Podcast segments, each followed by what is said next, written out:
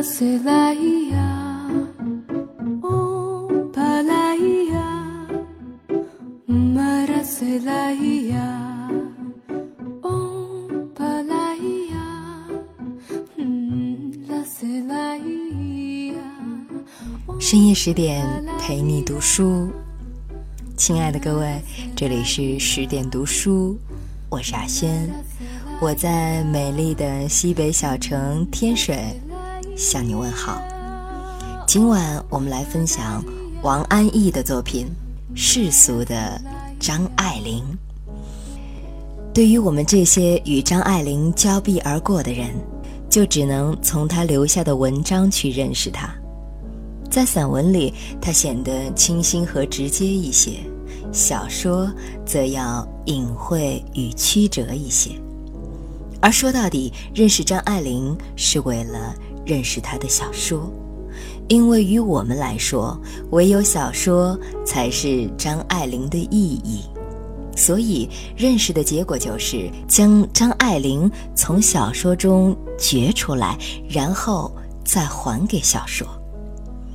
先看张爱玲的散文，我在其中看见的是一个世俗的张爱玲，他对日常生活，并且是现实日常生活的细节，怀着一股热切的喜好。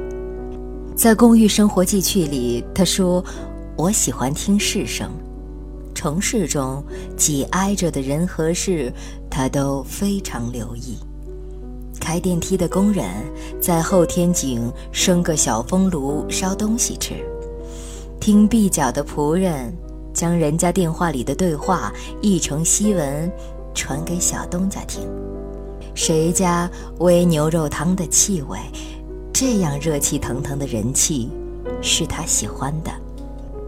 在另一篇散文《道路以沫》里，他写的街景也是人间冷暖的。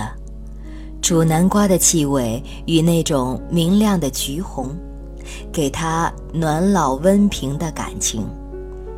寒天早晨，有人在人行道上生小火炉，呛人的很。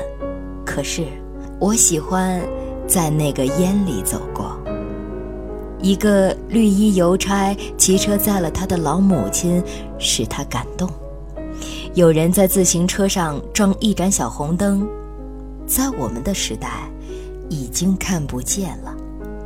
小时候，有人在车轮上系彩色的绒线，大约是一样的意思。他认真地观赏着，赞道：“流利之极。”在谈话中，他看塞上的抱着基督尸身的圣母像，大感惊讶的是，圣母是最普通的妇人。论剑即直的做点缝纫工作，灰了心，灰了头发，并且注意到圣母并不是抱着基督，而是背过身去，正在忙着一些什么。抱着基督的，则是另一个屠夫样的壮大男子，而基督呢，没有使他联想起世间的任何一人。他所有的只是图案美，于是他就错过了他的兴趣。他喜欢的就是这样一种熟稔的，与他共时态有贴肤之感的生活细节。这种细节里有着结实的生计和一些放低了期望的性质。张爱玲对世俗生活的兴趣与苏青不同。胡兰成对宁波人苏青的评价很对，他说：“宁波人过日子多是心兴头头的，但是缺少回味，是真正入世的性质。”张爱玲却不是，她对现实生活的爱好是出于对人生的恐惧，她对世界的看法是虚无的。在《公寓生活记趣》里，她饶有兴味地描述了一系列日常景致，忽然总结了一句。长的是磨难，短的是人生。于是，这短促的人生，不如将它安在短视的快乐里，掐头去尾，因头尾两段是与长的磨难接在一起的。只看着鼻子底下的一点享受，做人才有了信心。由此来看，张爱玲在领略虚无的人生的同时，她又是富于感官享乐主义的，这便解救了她。《道路以目》里，他写他上街买菜遇到封锁，只得停留在封锁线以外的街道上。有一个女佣想冲过防线，叫道：“不早了呀，放我回去烧饭吧。”然后众人全都哈哈笑了。这是合乎张爱玲人生观的地方。大难临头，回家烧饭的终点却一丝不苟。在那无意识的女佣是一种积极，但在张爱玲却是消极，因她是要比女佣了解封锁的含义，了解这个时事里的灾难。她却又不是一个现实主义者，能够就事论事的面对现实。他并不去追究事实的具体原因，只是笼统地以为人生。终是一场不幸，没有理由的一径走着下坡路，个人是无所作为的。像他在《更衣记》里的末尾写的，一个小孩子在收了摊的小菜场满地的垃圾里面骑了自行车，撒开把手，很灵活地掠过了。于是他写道：“人生最可爱的当儿，便是在那一撒手吧。”就是在这轻盈的一掠之中，有了小小的冒险，终却是安全的，便小小的得意着。就这么一点雕虫小技的手腕儿，张爱玲喜欢归喜欢，其实又是不相信他们的意义的。否则，她就是宁波人苏青了；否则，他就不会如此贪馋地抓住生活中的可触可感。他在千古之遥、尸骨无存的长生殿里，都要找出人间的触手可及的温凉。在我看苏青里写杨贵妃和唐明皇闹气，逐回娘家，简直是本部新闻里的故事。他不喜欢小提琴，因为太抽象，而胡琴的声音却贴实得多。远都远转，依然回到人间。这是散文中由自己直接告白出的张爱玲，在小说里，张爱玲就隐到了幕后，大约仅有一次没藏好，显现出了真身。是在《倾城之恋》里，白流苏刚到香港，与范柳园的关系处于焦灼，暗地里使着劲儿。他们在浅水湾饭店分住两个客房。晚上，范柳园将电话打进白流苏的房内，向她念起《诗经》：“死生契阔，与子相悦；执子之手，与子偕老。”底下还附有一大篇解释，却像张爱玲在说话，而不是范柳园。在张爱玲的小说里，是少有如此自觉到人生的苍茫，并且有诗情的人物。张爱玲从不曾将自己放进小说中，扮演一个角色，因为她本身都是虚无的，不适合做世俗的小说的材料和对象。在她的小说里，扮演角色的多是些俗世里的人，市民。最具俗世的特征的，怕就是上海了。香港也有一些，但比较夸张，更像是俗世的舞台，是戏剧化的俗世。沉香榭第一炉香与沉香榭第二炉香这两则故事就要奇异一些，而发生在上海的故事，则更具有俗世的情调。花雕里那家的女儿们，我以为是再真切不过的上海小姐。父亲是个轻佻不尽责的人，大约是像《金锁记》里的三少爷；妻子却不如三少奶的贤惠、无能且又无畏。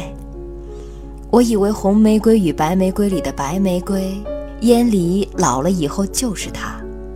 女儿们小的谁也靠不上，只有靠自己到社会上汲取养料，挣一份好生活。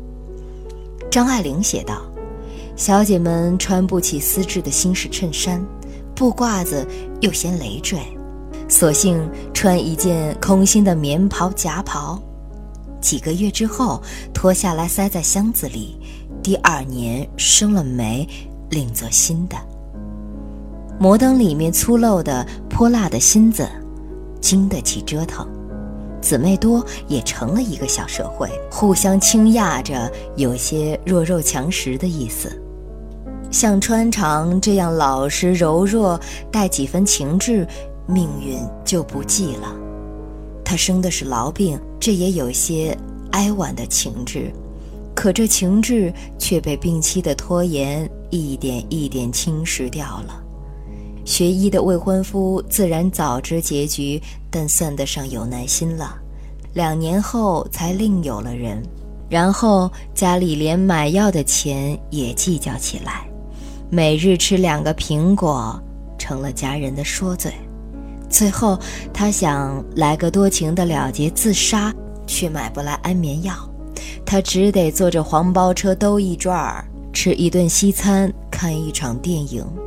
这大约就是一个上海小姐闲暇中的全部乐趣。她要最后的想一想。这是相当伤感的一幕，可这伤感却被病期的拖沓又腐蚀了。穿长还又做了两双绣花鞋，一双皮鞋，用一只脚试了鞋，很长远的说：“这种皮看上去倒很牢，总可以穿两三年。”三周之后，他方才谢世。这就是俗世里的人了，死都逼在眼前了，这世界早已经放弃他了，他却还愚顽地留意着一些小事，不自量力地争一争。张爱玲小说里的人，真是很俗气的。傅雷曾批评其恶俗，并不言过。就像方才说的，他其实也是不相信这些俗事有着多大的救赎的意义，所以便带了刻薄的讥诮。而他又不自主的要在可触可摸的俗事中藏身，于是他的眼界就只能这样窄闭。刘情里、米先生、郭凤、杨太太。麻将桌上的一伙可不是很无聊，琉璃瓦中的那一群小姐也是无聊。红鸾喜呢？倘不是玉清告别闺阁的那一点急切与不甘交织起来的怅惘，通篇也尽是无聊的。在这里，反过来是张爱玲的虚无挽救了素食的庸碌之风，使这些无聊的人生有了一个苍凉的大背景。这些自私又盲目的蠢蠢欲动，就有了接近悲剧的严肃性质。比如《金锁记》里的曹七巧，始终在做着他丑陋而强悍的争取，手段是低下的，心地极其阴暗，所争取的那一点目标，亦是悲锁的。当他的争取日益陷于无望，他便对这个世界起了报复之心。然而，他的世界是狭小的，仅只是他的亲人。于是，被他施加报复的，便是他的亲人了。在他扼杀自己的希望的同时，也扼杀了他周遭的人的希望。生活就这样沉入黑暗，这黑暗是如此深入，以致粗鄙的曹七巧也泛起了些许。感时伤怀的情绪，想到他抗争的不果与不值，他要是选中了与他同一阶层的粗作的男子，往后日子久了，生了孩子，男人多少对他有点真心。可是，在张爱玲的笔下，这也已是三十年前的旧事了，连曹七巧的懊悔都已经死去了。如曹七巧这般积极的人生。最终又留下什么呢？逝者如斯，虚无覆盖了所有的欲望，而张爱玲对世俗生活的爱好，为这苍茫的人生观做了具体、写实、生动的注脚。这一声哀叹，便有了因果，有了头尾，有了故事，有了人心。于是，在此，张爱玲的虚无与务实互为关照、契合、元首，造就了她的最好的小说。《倾城之恋》也是她最好的小说之一。白流苏和范柳原这一对现实的男女，被命运掷骰子般的掷到了一起，做成了夫妻。这是张爱玲故事里少有的圆满结局。如文中所说，到处都是传奇，可不见得有这么圆满的收场。可那也是不可琢磨的，凑巧了的世界依然，甚至更加不可理喻。人生还是苍茫的，在此，张爱玲也为这苍茫做了合情合理的注脚。白流苏和范柳原在各自的利欲推动下，迂回着、试探着、欲擒故纵着，却不料世事大变，生存之计为上，忽才珍惜起眼前面的一点慰藉，它给人一种盲目的安全感。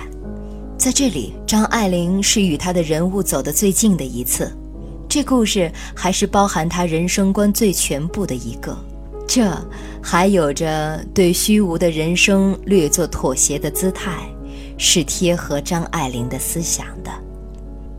他因走得太近，露了真身，人物略有些跑题，就像前边说过的，在月夜里范柳原的喟叹。多亏白流苏说了句：“我不懂这些”，才将事情又拉回了情景。就这样，张爱玲的世俗气是在那虚无的照耀之下变得艺术了。她写苏青，写到想与苏青谈身世之感，便想象苏青的眼神是，简直不知道你在说些什么，大概是艺术吧。苏青是不艺术的，他的世俗后面没有背景，在此可见得张爱玲的人生观是走在了两个极端之上，一头是现实现刻中的具体可感，另一头则是人生奈何的虚无，在此之间其实还有着漫长的过程，就是现实的理想与争取。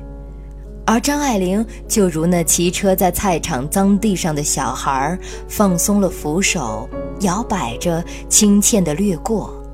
这一掠过，自然是轻松的了。当他略一眺望到人生的虚无，便回缩到俗世之中，而终于放过了人生的更宽阔和深厚的蕴含，从俗世的精致描绘，直接跳入一个。苍茫的结论，到底是简单了，于是很容易的又回落到了低俗无聊之中。所以我更加尊敬现实主义的鲁迅，因他是从现实的步骤上结结实实的走来，所以他就有了走向虚无的立足点，也有了勇敢。就如那个过客，一直向前走，并不知道。要走到哪里去，并不知道前边是什么。孩子说是鲜花，老人说是坟墓，可他依然要向前去看个明白，带着孩子给他裹上的布片，人世的好意，走向不知名的前面。再一次的感谢王安忆带来的美文。读到最后，我想说，在文学的世界里，每一个人都能成为自己的英雄。那些美好的作品，那些美好的情节，以及那些美好的人物，都会给我们带来一个不一样的世界。那再一次的感谢你的守候，感谢你的聆听。更多好文，欢迎您关注十点读书的微信公众账号。我是雅轩，提前祝你晚安，我们再会了。有一种想见不敢见的伤痛，有一种爱还埋藏在我心中，我只能把你，把你放在我心中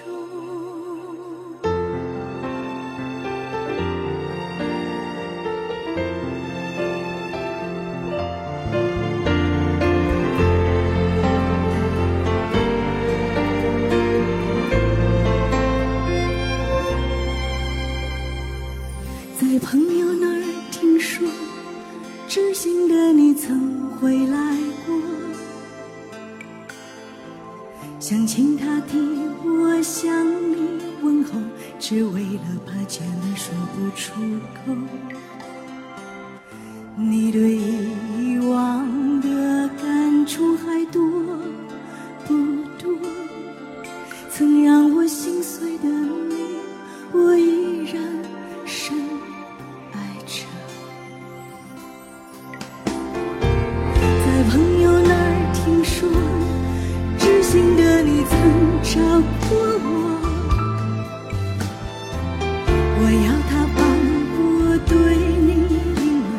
只是怕见了你会更难过。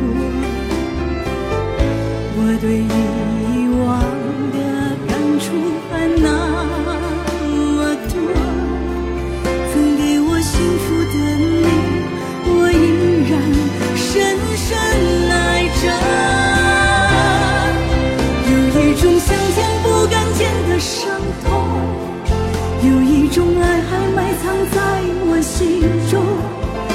只能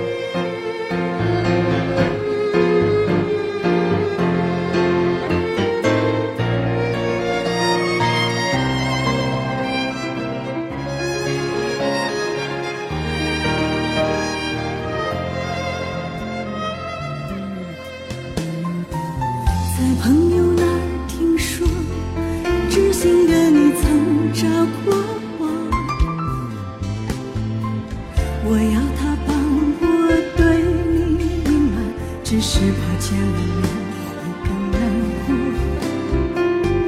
我对以往的感触还那么多曾给我幸福的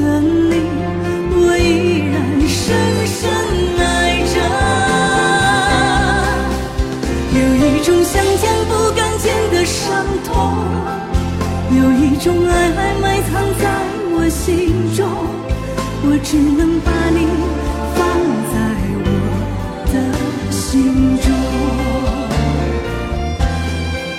这一种想见不能见的伤痛，让我对你的思念越来越浓，我却只能把你，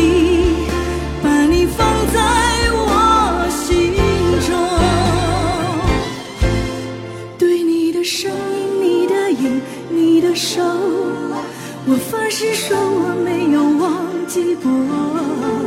而关于你选择了现在的他，我只能说我有些难过，我也真心真意的等过。有一种想见不敢见的伤痛，有一种爱还埋藏在我心中，我只能把